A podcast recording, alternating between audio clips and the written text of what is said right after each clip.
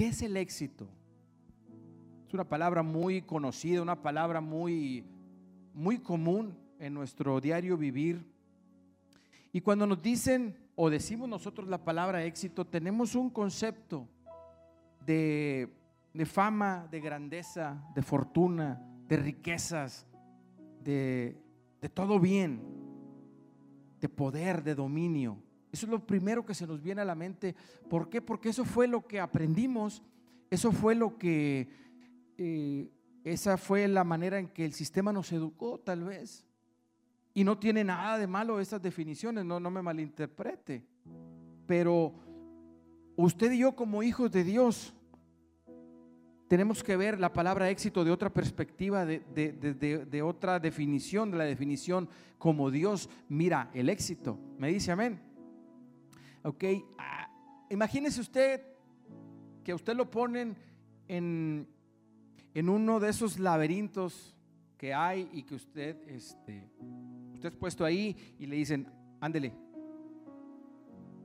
tienes, tiene una salida, tienes que buscarla. Entonces, ¿qué es lo que usted va a hacer? ¿Qué, qué, qué, qué es lo que va a buscar dentro del laberinto? La salida. No puede permanecer, no podemos permanecer todo el tiempo ahí. Ahora, ¿va a ser fácil? No va a ser fácil. ¿Por qué? Porque eso se trata, es un laberinto, hay varios caminos, hay, varias vías para llegar, pero hay una sola salida. ¿Está acá conmigo? Así que tiene que ver la salida con el éxito. Porque tiene mucho que ver. Usted no se ha puesto a pensar, yo sé que la ha visto, vivimos en frontera, eh, la palabra exit en Estados Unidos quiere decir salida. Y éxito no quiere decir salida en español, en castellano. Pero ¿por qué ellos sí dicen exit y viene de la palabra éxito? Diga conmigo éxito. Porque el éxito es la salida o es la puerta que nos va a llevar a usted y a mí a disfrutar todo lo, todo lo que Dios tiene con, eh, para ti y para mí. Y hablar de, éxito en, aquí en la iglesia no, no, es, no es tan fácil. Es más fácil de hablar del éxito allá afuera o de ver el éxito de otras personas, pero pocas veces vemos el éxito que nosotros tenemos o que el éxito al cual Dios nos ha llamado. ¿Sí? Entonces se vuelve una palabra como que éxito, como que está medio difícil, como que mm, ¿Por qué? Porque el concepto que tú y yo tenemos, aún dentro de la iglesia, de la palabra éxito, lo limitamos mucho por la religión, lo limitamos mucho por, la misma, el mismo crecimiento que tuvimos dentro del cristianismo, que, o hemos escuchado que a veces el éxito no es bueno. Pero ¿qué dice Proverbios 16.3? Pon todo lo que hagas delante del Señor y tus planes tus propósitos, tus sueños, tus metas tendrán éxito. La palabra habla, la, palabra, la Biblia habla del éxito. Entonces tiene que ser una palabra que esté permanentemente en nuestro consciente, en nuestro subconsciente, en nuestra vida. La palabra éxito tiene que estar. No es una mala palabra la palabra éxito. Diga conmigo, no es una mala palabra y se lo voy a demostrar en la Biblia. Vamos al libro de Génesis 24, capítulo 24.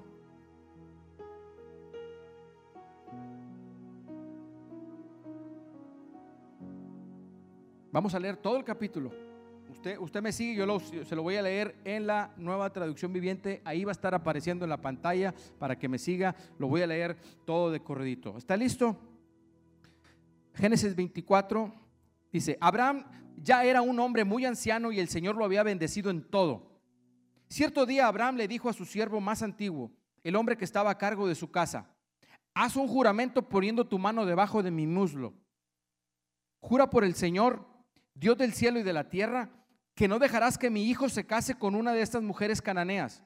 En cambio, vuelve a mi tierra natal, donde están mis parientes, y encuentra allí una esposa para mi hijo Isaac. El siervo le preguntó, Pero ¿qué pasaría si no puedo encontrar una joven que esté dispuesta a viajar tan lejos de su casa? ¿Debería entonces llevar ahí a Isaac para que viva entre sus parientes en la tierra de donde, de donde usted proviene? No, contestó Abraham. Procura no llevar nunca a mi hijo allí, pues el Señor, Dios del cielo, quien me sacó de la casa de mi padre y de mi tierra natal, prometió solemnemente dar esta tierra a mis descendientes. Él enviará a su ángel delante de ti y se encargará de que encuentres allí una esposa para mi hijo.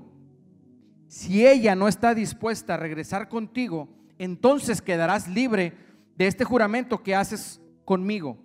Pero bajo ninguna circunstancia, otra vez, bajo ninguna circunstancia llevarás a mi hijo allí. Entonces el siervo hizo un juramento poniendo su mano debajo del muslo de su señor, Abraham, y juró seguir sus instrucciones. Después tomó diez de los camellos de Abraham y los cargó con toda clase de regalos valiosos y parte de parte de su señor y viajó, viajó hasta la lejana tierra de Aram Narahim. Una vez allí se dirigió a la ciudad donde se había establecido Nacor, hermano de Abraham. Hizo que los camellos se arrodillaran junto a un, pozo justo a las afueras de la ciudad. Era la caída de la tarde y las mujeres salían a cargar agua. Oh Señor, Dios de mi amo Abraham, oró. Te ruego que hoy me des éxito y muestres amor inagotable a mi amo. Aquí me encuentro junto a esta manantial y las jóvenes de la ciudad vienen a sacar agua. Mi petición es la siguiente, ponga atención aquí. Yo le diré a una de ellas, por favor, deme de beber de su cántaro. Si ella dice, sí, beba usted. Y también daré de beber a sus camellos, que sea ella la que has elegido como esposa para Isaac. De esa forma sabré que has mostrado amor inagotable a mi amo. Entonces, antes de terminar su oración, vio a una joven llamada Rebeca que salía con su cántaro al hombro. Ella era hija de Betuel, quien era hijo de Nacor, hermano de Abraham y de Milca, su esposa. Rebeca era muy hermosa y tenía edad suficiente para estar casada, pero aún, no era, pero aún era virgen. Ella descendió hasta el manantial, llenó su cántaro y volvió a subir. Entonces el siervo corrió hasta alcanzarle y le dijo, por favor, deme de beber un poco del agua de su cántaro. Sí, mi señor, beba, respondió ella. Enseguida bajó su cántaro del hombro y le dio de beber. Después de darle de beber, dijo, también sacaré agua para sus camellos y les daré de beber hasta que se sacien. Así que de inmediato vació, su cántaro en el bebedero y volvió corriendo al pozo a sacar agua para todos los camellos. El siervo la observaba en silencio mientras se preguntaba si el Señor le había dado éxito en la misión. Cuando los camellos terminaron de beber, sacó un anillo de oro para para la nariz de la muchacha y dos pulseras grandes de oro para sus muñecas. ¿De quién, eres, ¿De quién es hija usted? Le preguntó. Y dígame, por favor, ¿tendrá su padre algún lugar para hospedarnos esta noche? Soy hija de Betuel, contestó ella, y mis abuelos son Acor y Milca. Sí tenemos más que suficiente paja y alimento para los camellos y también un lugar espacioso para sus huéspedes. El hombre se inclinó hasta el suelo y adoró al Señor. Alabado sea el Señor, Dios de mi amo Abraham, dijo. El Señor ha mostrado amor inagotable y fidelidad a mi amo porque me ha guiado directamente a los parientes de mi Señor. Ahí le vamos a parar, no lo voy a leer todo porque si no se me va a dormir. Pero quería que, que leyéramos todo el contexto de esta historia, porque aquí habla del éxito. Vaya el versículo 12.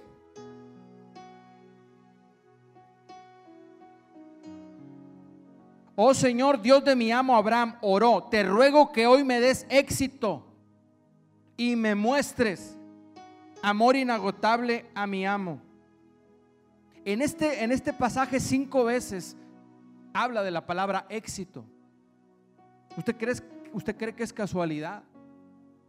¿Usted cree que es una palabra nada más así muy, muy sencilla que Dios eh, quiso que estuviera plasmada en su palabra? No, porque el éxito es parte de ti y de mí. ¿Está acá conmigo? El éxito es una bendición de Dios. Diga conmigo, el éxito es una bendición de Dios. No tiene por qué darnos miedo perseguir el éxito, alcanzarlo o mantenerlos, mantenernos en, en el éxito, en cualquier área de nuestra vida. ¿Está acá conmigo? Entonces, ahora usted sabe que la palabra éxito es buena y que la palabra éxito es una, es una bendición para su vida. ¿Está acá? Ahora vamos al Salmo 8. Ahí mismo, en esa misma versión, el Salmo 8.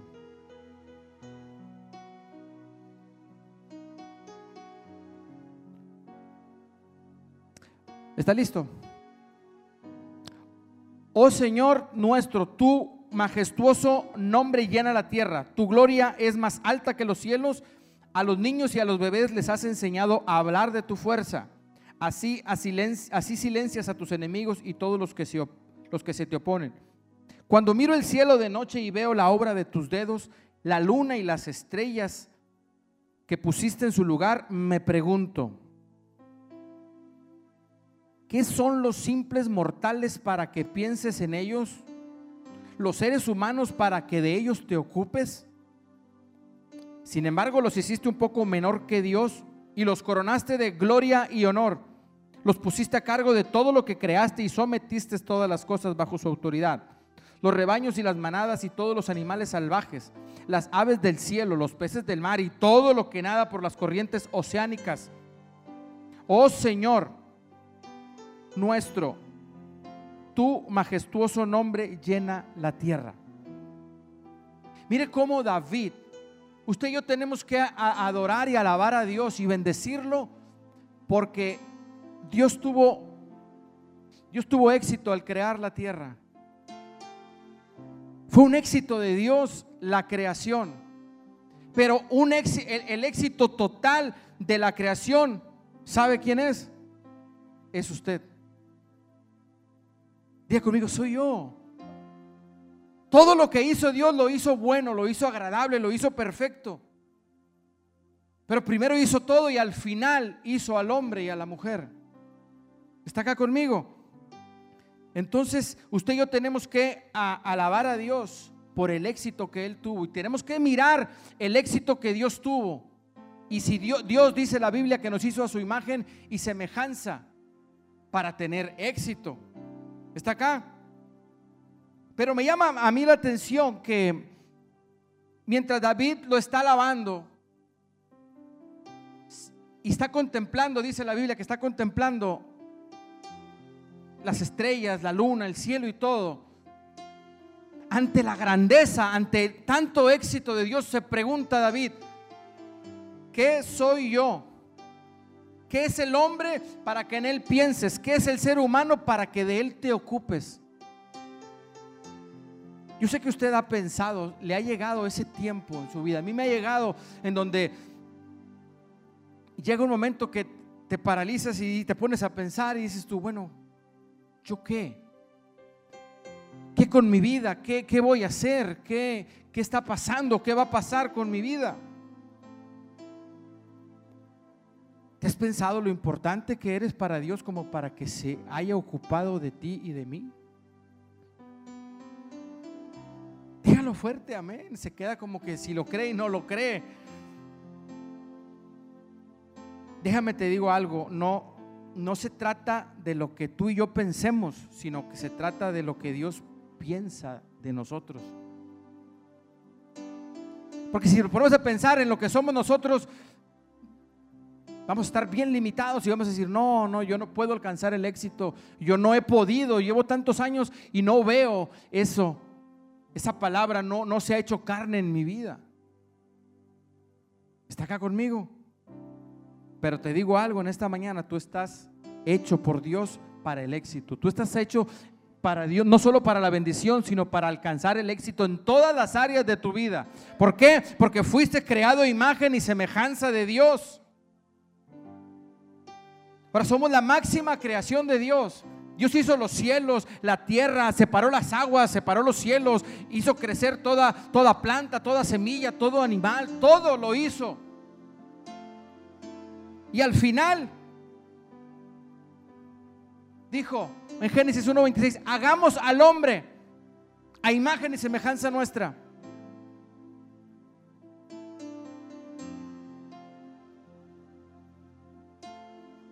dijo Dios, viendo yo la, creación y viendo esto,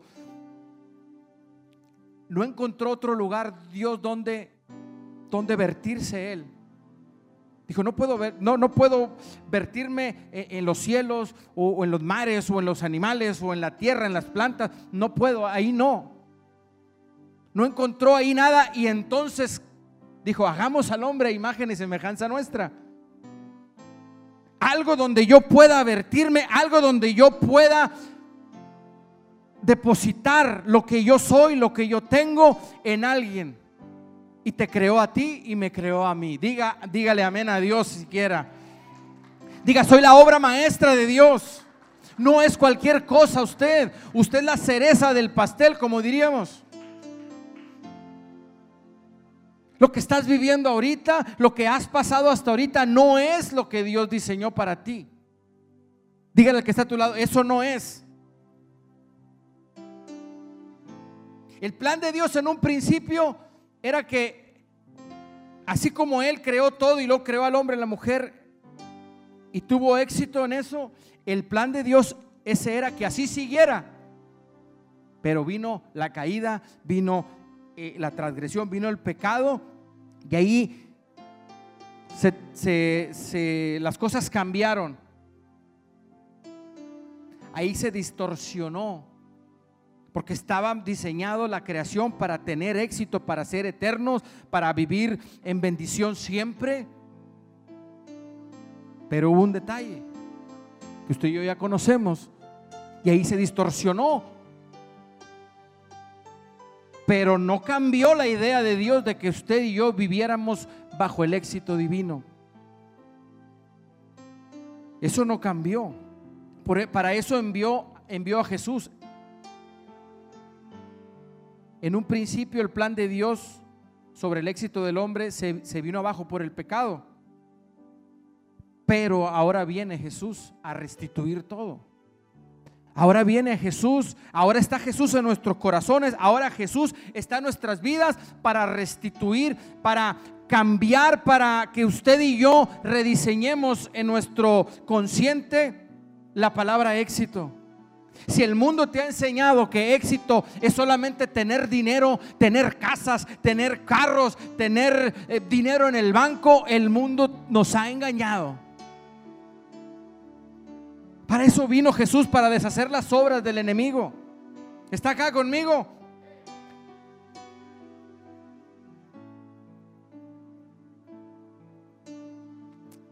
Alcanza el éxito modelado por Jesús. ¿Quiere ver?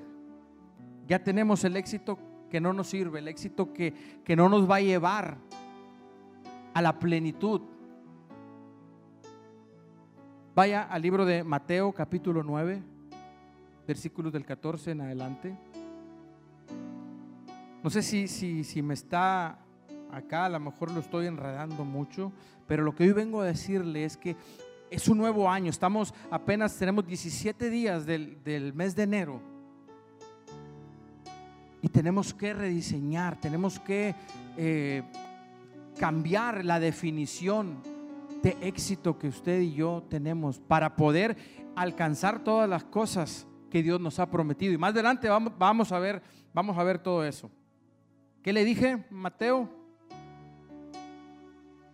Así está aquí, yo pensé que no estaba. Mateo 9 del 14 en adelante. Un día los discípulos de Juan el Bautista se acercaron a Jesús y le preguntaron, ¿por qué tus discípulos no ayunan como lo hacemos nosotros y los fariseos? Jesús respondió, ¿acaso los invitados de una boda están de luto mientras festejan con el novio? Por supuesto que no, pero el día en que un día el novio será llevado y entonces sí ayunarán. Además, ¿a quién se le ocurriría remendar una prenda vieja con tela nueva? Pues el remiendo nuevo encogería y se, se desprendería de la tela vieja, la cual dejaría una rotura aún mayor que la anterior. Y nadie pone vino nuevo en cueros, en cueros viejos, pues los cueros viejos se reventarían por la presión y el vino se derramaría y los cueros quedarían arruinados. El vino nuevo se guarda en cueros nuevos para preservar a ambos. Mientras Jesús decía estas cosas, el líder de una sinagoga se le acercó y se arrodilló delante de él. Mi hija acaba de, mire, ponga, yo quiero que pongamos bastante atención de aquí en adelante a, los sucesos, a lo que Jesús, lo que Jesús estuvo haciendo en, esta parte de la Biblia, dice. Ah, mientras Jesús decía estas cosas, lo que anteriormente leímos, les estaba enseñando la cultura del reino, les estaba enseñando algo nuevo en las sinagogas. Y de repente un líder de una sinagoga se le acercó y se le arrodilló delante de él. Mi hija acaba de morir, le dijo, pero tú puedes traerla nuevamente a la vida solo con venir y poner tu mano sobre ella. Entonces Jesús y sus discípulos se levantaron y fueron con él. Justo en ese momento, una mujer quien hacía 12 años que sufría de una hemorragia continua se le acercó por detrás, tocó el fleco de la túnica de Jesús porque pensó, si tan solo toco su túnica quedaré sana. Jesús se dio vuelta y cuando la vio le dijo, ánimo, hija, tu fe te ha sanado. Y la mujer quedó sana en ese instante. Cuando Jesús llegó a la casa del oficial, nos regresamos otra vez a la primera petición que le hicieron a Jesús. A casa del oficial vio a una, una ruidosa multitud y escuchó la música del funeral. Salgan de aquí, les dijo, la niña no está muerta, solo duerme. Pero la gente se rió de él. Sin embargo, una vez que hicieron salir a todos, Jesús entró y tomó la mano de la niña y ella se puso de pie. La noticia de este milagro corrió por toda la región. Cuando Jesús salió de la casa de la niña, lo siguieron dos hombres ciegos, quienes gritaban, Hijo de David, ten compasión de nosotros. Entraron directamente a la casa donde Jesús hospedaba y él les preguntó, ¿creen que puedo darles la vista? Sí, Señor, le dijeron, lo creemos. Entonces él les tocó los ojos y dijo, debido a su fe, así será. Entonces sus ojos se abrieron y pudieron ver. Jesús les advirtió severamente, no se lo cuenten a nadie, pero ellos en cambio se hicieron, salieron y hicieron correr su fama por toda la región. Cuando se fueron, un hombre que no podía hablar, poseído por un demonio, fue llevado a Jesús. Entonces Jesús expuso el demonio del hombre y comenzó a hablar. Las multitudes quedaron asombradas. Jamás sucedió algo así en Israel, exclamaron. Sin embargo, los fariseos dijeron, puede expulsar demonios porque el príncipe de los demonios le da poder. ¿Por qué me lee tantos versículos, ministro? Porque le estoy enseñando el, el éxito que Jesús tenía en su ministerio. Estaba enseñando y llega un político, diríamos en estos momentos, importante, y le dice, necesito que me hagas un milagrito, que vayas y declares la palabra, mi hija está enferma. Claro que sí, le dice Jesús. Y en cuanto estaba, se le acerca a la mujer que tenía el flujo de sangre. Y la sana. Vuelve a emprender el camino para ir a la casa del, del general este. Hace el milagro, la niña se sana, se levanta.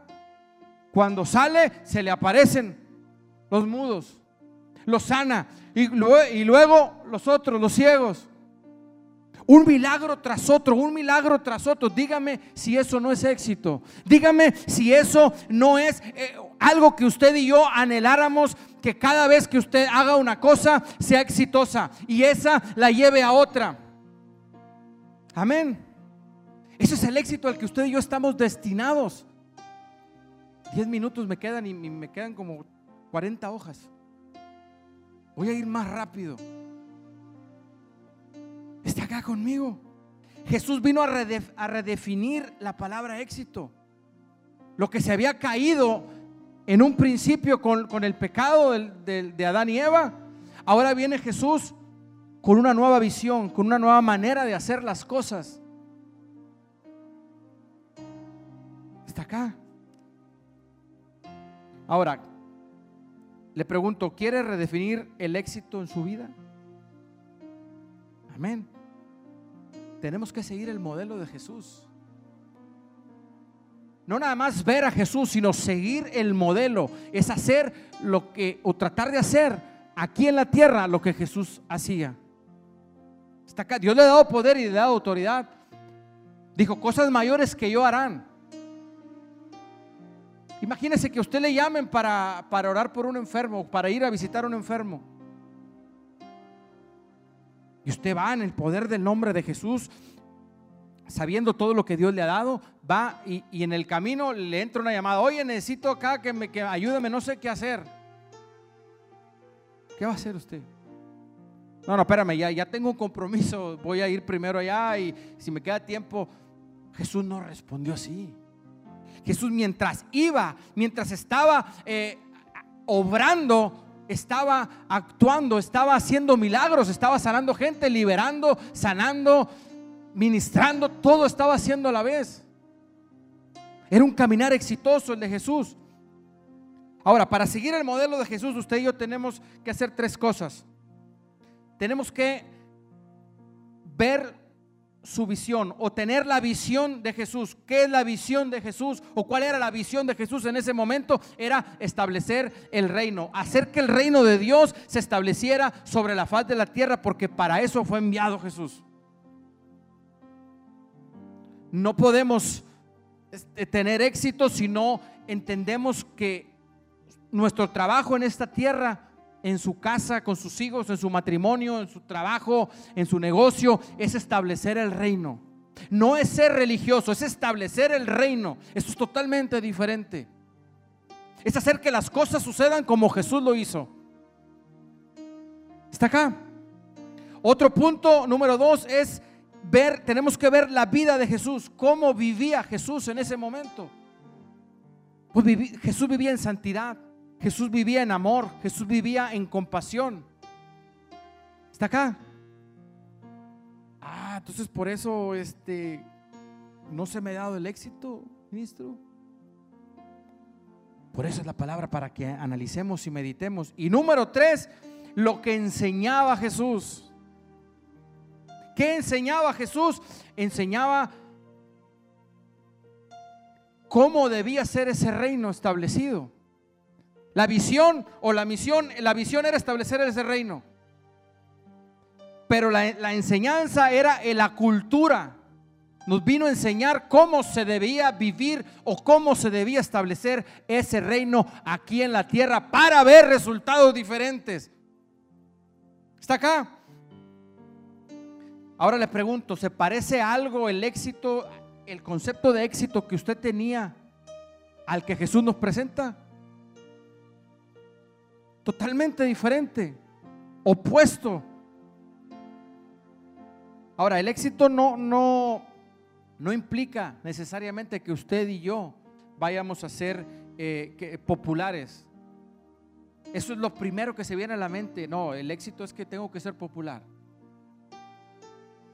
Usted no tiene que ser popular para, para tener éxito en su vida, en su matrimonio, en su casa. Eso es, eso es lo que el mundo le enseña, pero Jesús le enseña. A Jesús lo admiraban y lo odiaban al mismo tiempo. Lo, lo vimos en los últimos dos versículos aquí. Dijo, wow, grandes cosas hace él. Y luego salieron los otros. No, ese si echa demonios fuera es porque el espíritu de Belcebú obra en él. Lo admiraban y lo, y lo odiaban al mismo tiempo. ¿Le ha pasado a usted así? Unos le dan gracias porque usted le da una palabra o porque usted le ayudó a alguien, pero otros empiezan a hablar de usted. ¿Le ha pasado? Entonces, déjeme decirle, está en el camino correcto al éxito. Está en el camino correcto, no se asuste, no se amedrente, porque lo que Dios tiene para usted dentro del éxito de Dios está que todo lo tengamos de parte de Él. ¿Me dice amén? Ahora, fíjese que el éxito que Jesús tenía, lo, que hacía mientras oraba, mientras todos los milagros que usted y yo conocemos en la Biblia que Jesús hacía, número uno era la necesidad.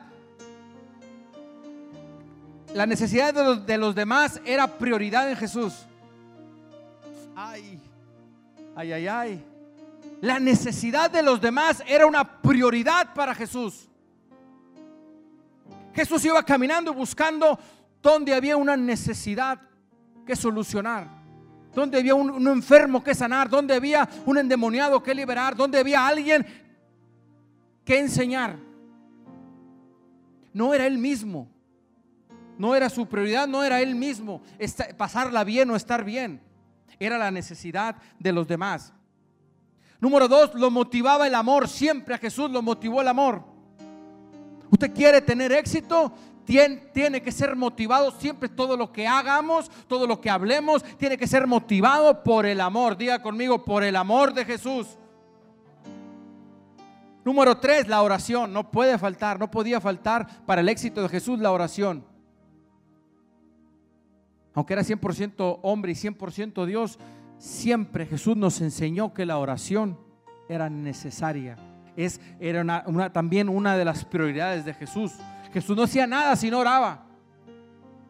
Antes de ir a un lugar a predicar, a enseñar o a sanar, Jesús oraba. Se pasaba horas orando. Y otro punto bien importante que a veces a usted y a mí se nos ha olvidado. Jesús veía el potencial que tenían las demás personas. Diga conmigo, yo tengo potencial. Ya sabes, tú ya sabes que tienes potencial.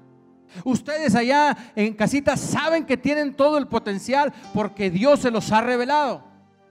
Solamente hay que seguir el modelo, el modelo de Jesús. Amén. Denle un aplauso a Dios. Me quedan tres minutos, vámonos. Ya le voy a cerrar con cinco puntos más. Para, para tener el éxito divino, el éxito de Dios, es necesario orar para recibir la guía de Dios. Diga conmigo, la guía de Dios. Sin la guía de Dios no vamos a, llegar al éxito sin una guía, usted en el laberinto que lo puse al principio,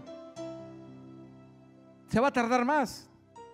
Si usted le dan un mapa y le dan la guía, va a encontrar fácil la salida, va a encontrar fácil el éxito, va a llegar. No lo va a encontrar, va a llegar, vamos a llegar al éxito. Pero sin un mapa, sin una guía, vamos a dar de topes con los espejos. ¿Cuántos entraron a esos laberintos de espejos? Todavía traemos, traemos chipotes todavía ahí, ¿no? Y creíamos, este sí, agarramos vuelo y palo, para atrás. Duros golpes, ¿no? Duros golpes nos dábamos ahí en esos. Y cuando encontrábamos la salida, wow, ya no vuelvo a entrar, decíamos. Todo chipoteado, todo golpeado. Pero encontramos un alivio cuando veíamos la salida, salida, éxito. Usted quiere tener éxito, quiere ver esa palabra diariamente en su vida. Que cuando usted platique con sus hijos, cuando usted platique con su esposa, encuentre la salida y la bendición, el éxito. Que las palabras que usted diga, que las acciones, las decisiones que usted y yo tomemos marquen nuestras, nuestras generaciones. ¿Ok? Ok, volvemos a Génesis 24. Por eso le leí la historia, ya no vamos a leerlo, pero vamos a estar moviéndonos ahí. Usted ya se le quedó grabada la, historia de, del criado de Abraham. El criado de Abraham oró pidiendo éxito. No oró pidiendo la bendición, oró y le dijo a Dios, quiero tener éxito en esta misión a la cual fui enviado. ¿Usted tiene alguna misión? ¿Tendrá alguna misión en su vida de parte de Dios? Levante su mano todo aquel que cree que tiene algo que hacer de Dios o para Dios. Usted tiene una misión. Este hombre, su amo, ya anciano, viejo, le dijo, ven para acá, hazme un júrame. Júrame que vas a ir a la tierra ya de mis parientes y vas a conseguirle una esposa a mi hijo. Ok, dijo. Ok, no me quiero adelantar porque si me adelanto he hecho perder todo no pidió éxito para no quedar mal, no pidió, eh, él no pidió, no oró a Dios para decir, este, pues voy a ir allá, voy a hacer el desgaste, voy a ir todo para allá, eh, te pido que me vaya bien para que, no, pues mira, no vaya yo a quedar mal, no vaya yo a, a fallar. Pidió tener éxito. ¿Por qué cree usted que pidió tener éxito este criado del cual no se dice su nombre, no solamente que dice que era un, un fiel criado de Abraham? Abraham ya estaba viejo, ya estaba para morirse. Y sobre Abraham había una palabra profética, que él, que su descendencia iba a gobernar la tierra. Pero volteaba y su hijo estaba, Isaac estaba todavía soltero. Dijo, yo voy a morir. ¿Cómo es que mi descendencia? Tengo que hacer que la promesa de Dios se cumpla. Diga conmigo, tengo que hacer que la promesa de Dios se cumpla. Si Abraham se queda ahí y espera morir, se hubiera hecho un desbarajuste. ¿Por qué? porque eh, la voluntad de Dios, así fue la instrucción que le dio Dios o la, la profecía que le dio que sus hijos, la descendencia de Abraham, iba a, gobernar la tierra, iba a ser multiplicada, iba a ser incontable. Si Abraham se queda y se duerme en sus laureles, como decimos acá en México, echa a perder el propósito de Dios. Ahora, ¿quiénes somos nosotros para poder para hacer echar por la borda los planes de Dios? Entonces, él no oró para sí, él oró en la perspectiva que él tenía de la, de la misión que él tenía, porque él, el, el, el siervo también sabía la promesa que estaba sobre su amo. Y sobre él caía el peso de encontrar una esposa para que siguieran los, los hijos de Isaac y la descendencia y así pudiera llegar Jesús. Si no, no hubiera llegado Jesús. Si no llega Jesús, el Espíritu Santo tampoco hubiera venido acá. Fíjese cómo eh, la importancia de orar para recibir eh, la guía del Espíritu de Dios. ¿Cómo recibir la guía para alcanzar el éxito? Le voy a dar cinco puntos nada más. Si lo voy a dar rápido, si usted es de los que apunta. Número uno, tenemos que creer y usar la autoridad de la Biblia. La autoridad de la palabra de Dios. Abraham no tenía la Biblia que usted y yo tenemos. Lo único que tenía Abraham eran, hasta ese momento, eran los diez mandamientos. Que después fueron, eh, cayeron en la Biblia, quedaron en, en los libros de la Biblia. Pero tenía los mandamientos y tenía las promesas que Dios le había hecho personalmente. Y no se le olvidaron porque amaba a Dios, porque creía en Dios, creyó en la autoridad de Dios. No había Biblia, pero creyó en la autoridad. Usted y yo, el punto número uno, tenemos que creer en, en la autoridad que tiene la palabra de Dios sobre nuestras vidas. De usted y de mí depende creerla o no, pero de que tiene un peso y de autoridad lo tiene la palabra de Dios. ¿Me dice amén? se aferró a eso para que su descendencia continuara. Número dos, la guía del Espíritu. Él nos guía a orar. El criado y Rebeca fueron guiados por el Espíritu de Dios. El criado oró una cosa y le pidió a Dios una cosa, que le mostrara. No quería fallar, no quería regarla. ¿Por qué? Porque la promesa, la, indicación era que no se podía casar con nadie que no fuera del pueblo de Israel. ¿Está acá?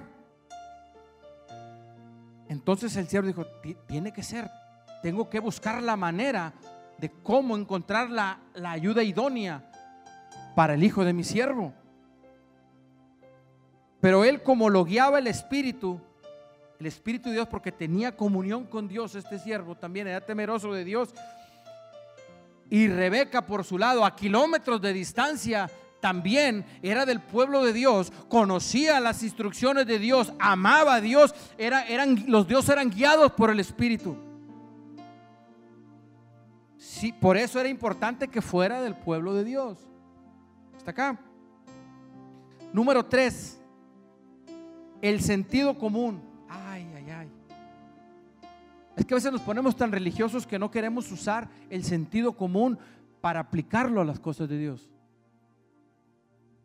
Ojo, el sentido común no es lo mismo que, nuestra voluntad. Por eso es que tenemos que estar bien alineados con Dios. Ahora, tenía, tenía sentido que se hubiera escogido a Rebeca, sentido común, porque era, era eh, primero, era una mujer del pueblo de Dios. Primer requisito. Era hermosa. Era virgen, todavía no estaba, se había casado. Amaba a Dios. Tenía muchas cualidades. ¿Sí? Pero me llama a mí la atención. Era generosa, era llena de gracia, era amable. Usted lo vio todo lo que, cómo le, le, contestó. Entonces, la autoridad de la, quiere tener éxito, necesitamos creer en la autoridad de la, de la Biblia. Tenemos que ser guiados por el Espíritu. Tenemos que usar el sentido común, aplicarlo. El sentido común. para que podamos tomar las decisiones correctas. No sé si me estoy entendiendo acá, pero no tengo tiempo para, para explicarle tanto, pero no, no, no, no pongámonos religiosos. Ay, no, eso no, eso no lo puedo pensar, eso no. Tiene que usar, o sea, este hombre vio todo, dijo, ok, me parece bien. Ahora que Dios le, ahora otra cosa, que Dios le confirmó. Mire cómo, cuán bello es Dios, que Dios le confirmó. No lo dejó así hijo, eso sería o no. Imagínese todo el camino de regreso. ¿Será esta la mujer o no? ¿Será esta? Y si, y si no es, y si la regué. Y no, Dios le confirmó. ¿Por qué le confirmó Dios? Porque le pidió una señal. Número cuatro, tenemos que apoyarnos en el consejo de los santos, en el consejo de tus líderes. Tienes que apoyarte, tenemos que apoyarnos. Rebeca y ese hombre se juntaron en familia, coincidieron, le explicó, el siervo le explicó al papá de Rebeca todo lo que había pasado allá en el pozo del agua, cómo él había orado eso, pasa eso, la confirmación de Dios, pero le preguntan, oye, bueno, ¿quieres ir, Rebeca? Dijo, sí, sí, claro, sí quiero ir. ¿Por qué? Porque Rebeca estaba en sintonía también con Dios. Dijo, está todo escrito, está todo para que yo me vaya, yo me voy. Está acá. A veces nos brincamos este paso, ¿no? a veces en, nuestros pasos personales este, nos brincamos eh, el consejo, el consejo eh, de los santos acá. Obviamente ya vimos que tenemos que tener la guianza del Espíritu Santo, pero aquí en la tierra tenemos que buscar el consejo de, tu líder, el consejo de tu pastor, el, pues, el, consejo de tu mentor, el consejo de alguien que esté en sabiduría, que esté en coinonía con Dios. Y número cinco, ya con esta nos vamos, señales circunstanciales, señales específicas. Es tiempo, iglesia, de, estar orando y pedirle a Dios señales específicas. Ya no hay tiempo para perder el tiempo, como nos enseñaba el pastor. Para nada más orar y pedirle algo a Dios y esperar que suceda. Eso es bueno, es correcto, sí. Pero este hombre fue directo. Dijo, que sea la mujer que me ofrezca agua a mí y también que le ofrezca agua a mis camellos. Esa va a ser la señal, Señor, que yo te pongo para que me confirmes de que ella es la mujer que tú has escogido para Isaac. ¿Cuándo fue la última vez que oraste y le pediste a Dios una señal específica? Es tiempo de atrevernos, iglesia. Es tiempo de decirle, Señor, ok, este proyecto es tuyo, este lo pongo en tus manos, pero te voy a poner esta señal para saber que es de ti. Si Dios no te da esa señal es que no es de Dios. Porque, ok, a lo mejor le vas a poner tú una señal como tú quieres la, situación, ¿no? Pero si no es la voluntad de Dios, no lo va a hacer Dios. ¿Me explico? Usted pídele a Dios una confirmación algo específico, aunque sea como usted quiera, pero si no le, se la da a Dios, no se enoje. Pídale otra. Y pídale otra hasta que Dios, usted y yo tenemos que, ya no hay tiempo para estar averiguando. Es tiempo de estar bien seguros y bien conscientes de que la voluntad de Dios, lo, que Dios te diga para hacer, eso va a ser y va a tener éxito. Va a repercutir en tus finanzas, va a repercutir en tu familia, va a repercutir en tu negocio, va a repercutir en tus pensamientos, en tu vida personal. Ya no hay tiempo para estar orando solamente al aire. Hágale como el siervo Caminó desde muy lejos como para andar, eh, pasarse varios días a ver cuál. Y será esta. Está bonita y todo, pero. O oh, aquella también viene otra ya, también está bonita. Eh, no, no, no, no. El siervo no tuvo tiempo. Dijo, así, así, no vengo a perder el tiempo. Levantémonos cada mañana y decir, yo no puedo perder el tiempo más. Hay tanto que, que, conquistar, hay tanto éxito que tienes que descubrir en todas las áreas de tu vida. Estás destinado para tener éxito, estás destinado, hecho, formado, enseñado por Dios para alcanzar el éxito, para lograr el éxito en tu vida. Dile al que está a tu lado, yo este 2021 voy por el éxito. Me dice amén. Déselo fuerte al Señor y póngase de pie. Vamos a orar para despedirnos.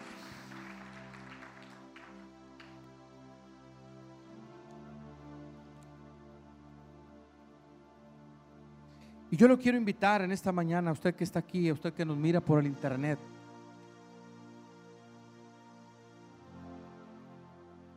Ya no hay tiempo para andar experimentando, tomar decisiones a la ligera, sin tomar decisiones sin un propósito. ¿Quiere tener éxito? Miremos la vida de Jesús, miremos el ministerio de Jesús. Lo movían la necesidad de los demás. Se movía en amor.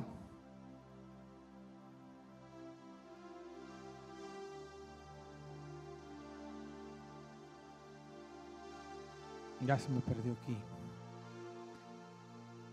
veía el potencial de los demás. Alguien va a ver tu potencial. Alguien está viendo tu potencial, definitivamente, aparte de Dios. Alguien aquí en la tierra sabe y cree en ti. Tu mentor, tu líder cree en ti. Qué bueno, gloria a Dios. Pero tú, ¿en quién estás confiando? Pero tú, ¿en quién estás depositando? Estás viendo el potencial que tienen también para dar por gracia, dice la Biblia, lo que por gracia Dios te dio. Qué bueno que Dios, que alguien está con, nuestra, con la mirada y, viendo el potencial y nos hablan y nos ministran y nos dicen, qué bueno, gloria a Dios. Pero nosotros también tenemos que hacer lo mismo para tener éxito. Tenemos, tienes que ver el potencial de tu esposa, el potencial de tus hijos, el potencial de tus trabajadores, el potencial de toda persona que, que pase por ti. Tienes que ver el potencial para poder, para ministrarle, para poder ayudarle. Jesús lo hacía y tuvo éxito. Uno tras otro, así como en cascada, venían los milagros. Y Jesús estaba pues súper contento porque estaba haciendo la voluntad de Dios. Él sabía que estaba haciendo la voluntad de Dios, que, que estaba haciendo lo que vino, lo que dijo Dios, por lo cual Dios lo envió. A deshacer las obras del diablo, a bendecir. ¿Está acá conmigo? Señor, te damos gracias en esta preciosa mañana. Padre, declaramos, papito Dios, sobre cada persona que está en este lugar, sobre cada persona que está conectada en el Internet. Dios, hoy hablamos que el 2021 es un año de éxito en tu pueblo, es un año de éxito en en, Church es un año de éxito para tu vida. Tú que me estás viendo por internet, aunque no pertenezcas a esta casa, esta palabra es para ti. El éxito te está esperando. El éxito de Dios para tu vida este 2021 está a la vuelta de la esquina. Te invito en el nombre de Jesús a que recibas la palabra, a que recibas el poder de Dios a través de su palabra y que declares junto conmigo que este 2021 será un año como nunca lo has visto en tu vida. Padre, oramos esta palabra y declaramos que traspasa las fronteras, declaramos que traspasa el corazón, el consciente, el subconsciente y declaramos y establecemos, Señor, tu reino a través de tu palabra, papito Dios. Bendecimos cada persona y declaramos, Señor, que viene una nueva temporada, nuevos pensamientos, Señor que el modelo de Jesús estará de continuo en nuestras mentes, en nuestras vidas. Señor, bendigo cada persona que está conectada, cada persona que está con sus manos levantadas en este lugar, cada persona que está escuchando en el estacionamiento. Hoy hablamos que esta palabra se, se vuelve carne, se vuelve realidad en su vida espiritual y produce semillas. Y esas semillas producen fruto en abundancia de éxito en el nombre de Jesús. Hoy venimos creyendo el éxito del cielo. Hoy venimos creyendo para nuestras vidas el éxito que Jesús tuvo, el éxito que Dios mismo tuvo al hacer eh, al crear eh, todo el universo y todo lo que en él existe y crear al ser humano como como el pináculo de la creación, Señor. Te damos muchas gracias, Señor. yo bendigo el propósito de cada uno de ellos y declaro, si alguno se encuentra en su vida, Señor, en un laberinto, en un camino sin salida, hoy declaro que tú, Señor, a partir de hoy le muestras tu gloria, le muestras el éxito, le muestras la salida para lograr el éxito, Señor, y pueda glorificar y pueda alabar tu nombre en el poderoso nombre de Cristo Jesús. Te damos muchas gracias. El pueblo me dice amén. Le da un fuerte aplauso a Dios. Usted recibió la palabra, dele la gloria a Dios.